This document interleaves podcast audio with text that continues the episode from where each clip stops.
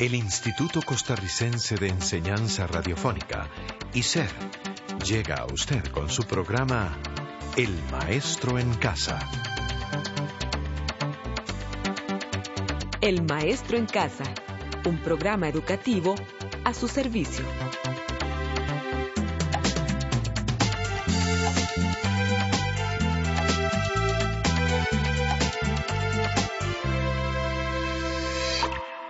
Bienvenidos a la décima semana del curso de Matemática Ujarras. Sus amigos Edgar y Cristina nos encontramos muy contentos con su compañía. Estimado amigo o amiga, hoy tenemos como objetivo resolver problemas aritméticos geométricos y en algunos casos del entorno que involucren para su solución la aplicación del teorema de Tales. Edgar, cuando estudiamos el libro de matemática Terraba, conocimos todo lo referente a la geometría plana su aplicación, sus fundamentos y principales pensadores. Sí, vimos cómo a partir de los puntos, las rectas, los ángulos, los planos y el espacio, podemos representar todas esas hermosas ideas que surgen en nuestra mente o bien nos permiten hacer una copia fiel de las distintas imágenes que la naturaleza nos presenta día a día. De verdad que es maravilloso cómo el ser humano puede hacer tantas cosas solamente utilizando los puntos y las rectas.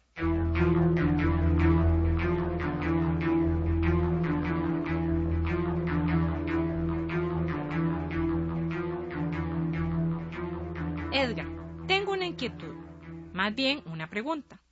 ¿Cómo hacen los dibujantes para representar sobre una hoja de papel la imagen de un edificio que desean construir en un lugar. Imagínese, inclusive dibujan el ambiente. En realidad, todos los dibujantes de una u otra manera están utilizando una serie de conocimientos que un personaje de la antigüedad llamado Tales de Mileto, que es considerado como uno de los siete sabios de la Grecia antigua, observó y estudió. Este señor fue muy inteligente. Yo cuando me pongo a dibujar algo, le soy muy honesta, no me sale nada bien. Cristina, yo le dejo el dibujo solo para los artistas. Eso sí, admiro a los que solo con un lápiz y una hoja de papel hacen maravillas. Edgar, ¿qué es ese sonido? Parece que es un tren. Me imagino que es el tren que está llegando a la universidad con los estudiantes del curso de la noche. Ah, sí, parece que sí. Volviendo a los conocimientos que nos dejó Tales de Mileto, dígame, ¿le ha puesto atención a las líneas del tren? Pues claro que sí. Son dos líneas paralelas hechas de rieles con atravesaños de madera, todos separados por una misma distancia. En la realidad, esto es justamente lo que más se aproxima hoy en día al enunciado del primer teorema de Tales. Él aseguró hace muchos años que si varias rectas paralelas son intersecadas por dos rectas concurrentes, las medidas de los segmentos comprendidos entre paralelas son proporcionales. Entiendo que estamos conversando de las rectas paralelas. Las líneas del tren son paralelas.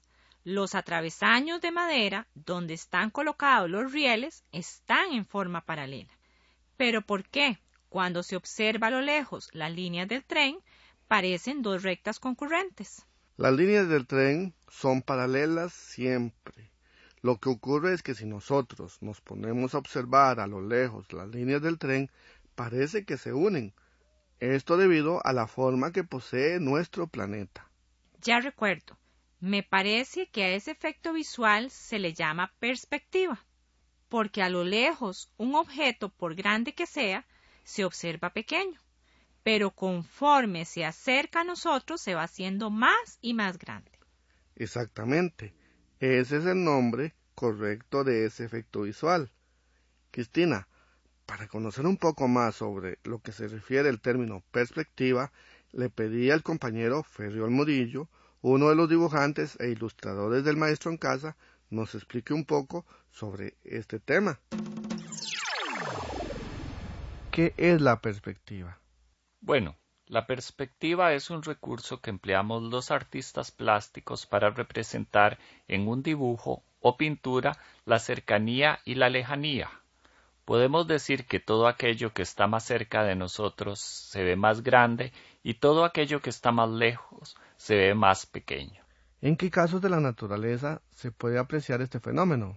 Si nos encontramos en un campo cerca de un árbol, veremos con detalle el árbol, veremos las características y colores de sus hojas, pero si nos alejamos 300 o 400 metros de ese mismo árbol, notaremos cómo el follaje del árbol pierde detalle.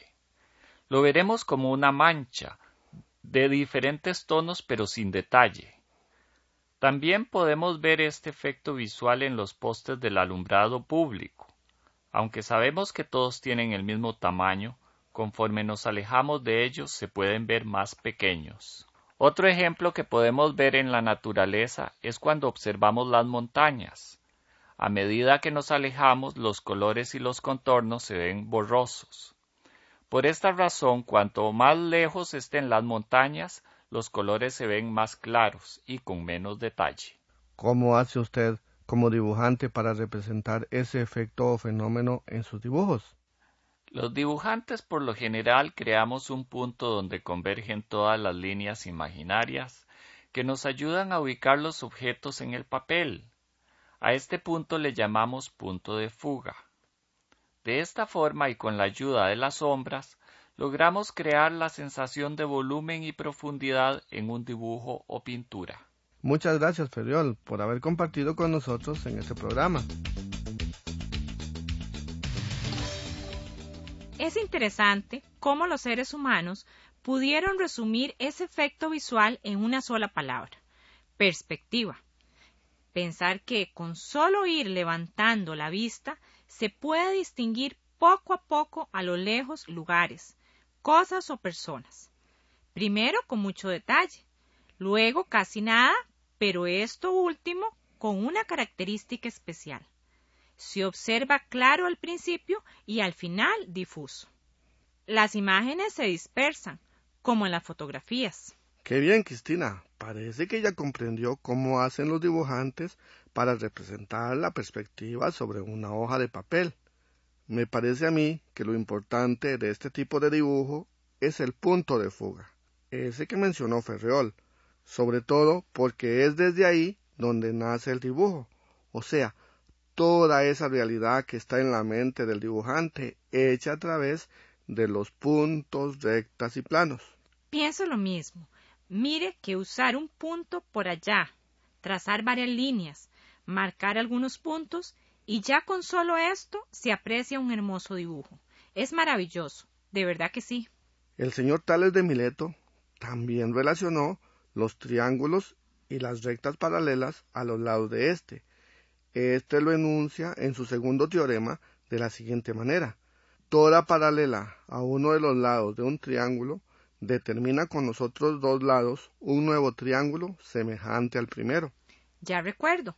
A este teorema también se le llama teorema fundamental de la proporcionalidad. Exactamente, así es como se llama.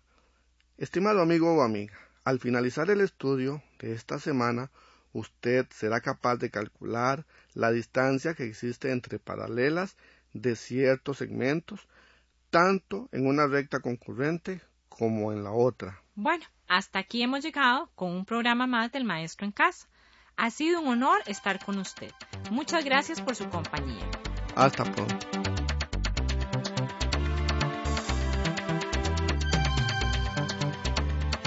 Este programa fue producido por ICER en colaboración con el Ministerio de Educación Pública.